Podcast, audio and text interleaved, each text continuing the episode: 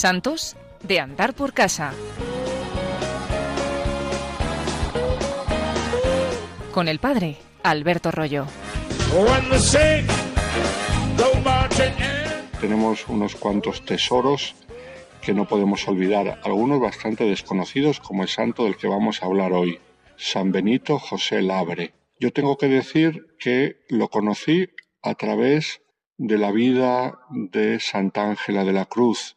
Cuando leí su biografía, leí que, aparte, por supuesto, de San Francisco, que era como el fundador del carisma de las Hermanas de la Cruz, Sor Ángela le tenía muchísima devoción a San Benito José Labre. Y dije, ¿y este santo quién es? Y entonces me leí su biografía.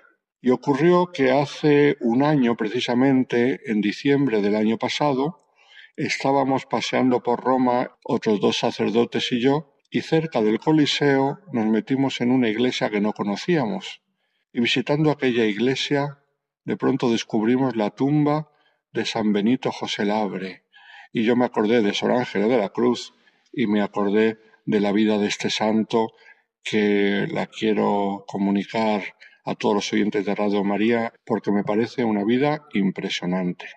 Estamos en la Francia de plena revolución, estamos un siglo antes de Federico Zanan, porque Benito José Labre nació el 26 de marzo de 1748 en una Francia mm, muy convulsa, todavía no se había producido la revolución, pero ya había signos de lo que después iba a venir.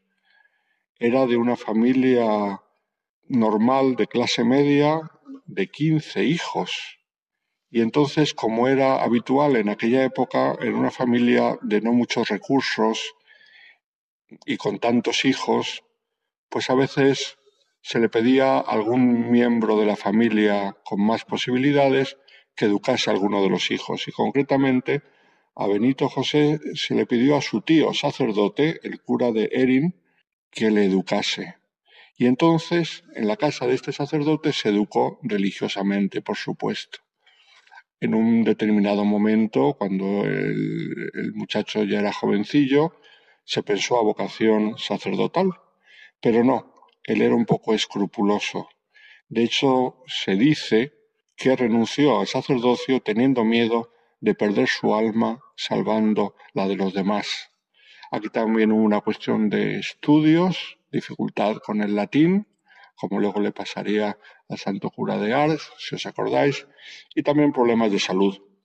En aquella época estaba muy de moda en Francia una orden nueva que se había fundado, que eran los trapenses. En el fondo era una reforma de la orden cisterciense, todos hemos oído hablar de San Bernardo, pero se presentaba como una cosa bastante novedosa, los trapenses. Estamos también en una Francia que sufre las consecuencias del jansenismo, que había azotado la espiritualidad de los franceses el siglo anterior, y la trapa tenía ciertos rasgos jansenistas de una espiritualidad durísima, fortísima. Todos conocemos la vida del hermano Rafael, San Rafael Arnaiz, tendremos que volver a él también en su día, pero era de una dureza extraordinaria y a la vez atraía muchísimo a los jóvenes esa vida de tanta dureza y de tanta radicalidad evangélica.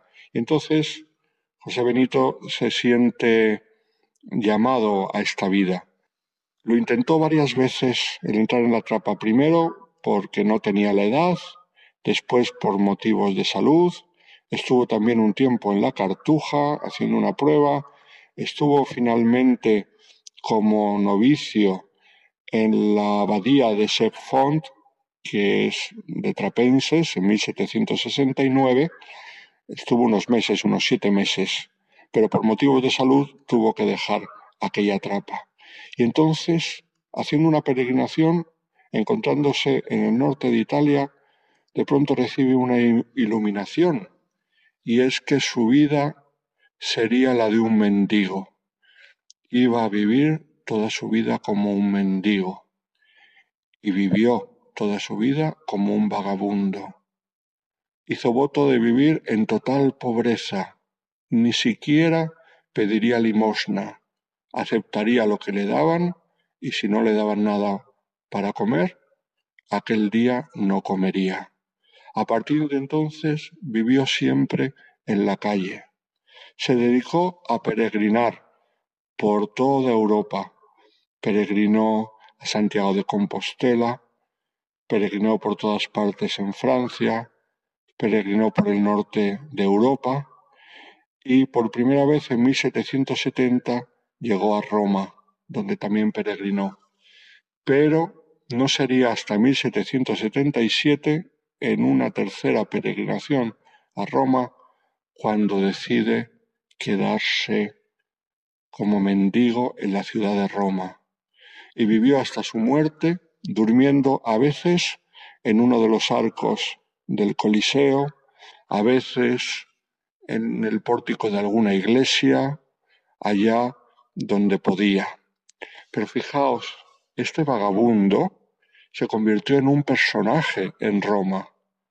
Su bondad, su caridad, su humildad empezaron a atraer a la gente, de modo que venían a aconsejarse con él, y llegaron a aconsejarse sacerdotes, obispos y cardenales.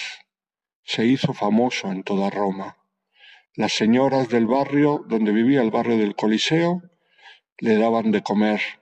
Él pasaba casi todo el día visitando iglesias y rezando. Sobre todo tenía una gran devoción a las llamadas 40 horas, ¿sabéis? Esa devoción muy de aquella época, la cual durante 40 horas en una iglesia se exponía el Santísimo de modo continuado y se hacían turnos por las distintas iglesias de Roma. Entonces Benito José iba visitando aquellas iglesias donde sabía que estaba el Santísimo, también de noche, en las 40 horas.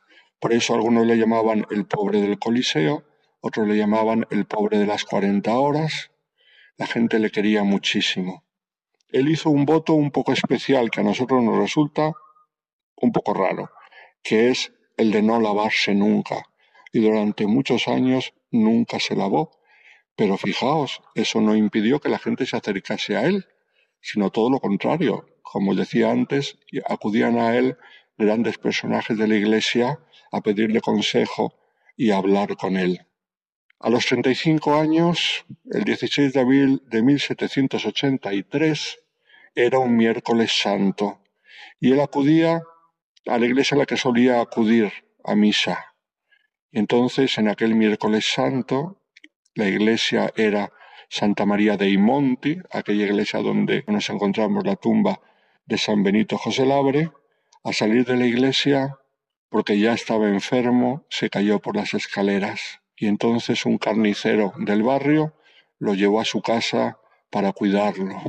Benito José Labre murió al día siguiente y fijaos lo que ocurrió cuando murió, que la noticia de su muerte se extendió por toda Roma, su cuerpo fue llevado a la iglesia de Santa María dei Monti y fue tal la multitud de gente que acudió a verle, que aquella Semana Santa en la iglesia de Santa María de Monte no, no pudieron celebrar los oficios de Semana Santa. Tal era la multitud que día y noche quisieron acompañar el cuerpo de Benito hasta que fue sepultado. Y fijaos, este pobre que no tenía nada, que no era nadie, un año después de su muerte, empezó su proceso de beatificación. Será beatificado en el siglo siguiente por el Papa Pío IX y será canonizado en 1881 por el Papa León XIII. Una imagen impresionante de santo, un vagabundo, un pobre, que nos hace a nosotros pensar que podría ocurrir que alguna vez esos pobres que encontramos por la calle, alguno de ellos sea un futuro santo.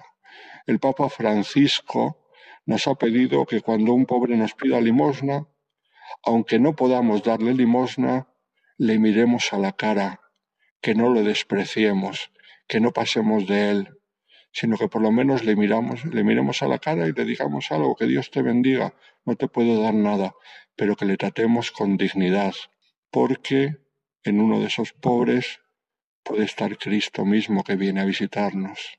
En uno de esos pobres se encontraba un gran santo, San Benito José Labre, que hoy hemos recordado.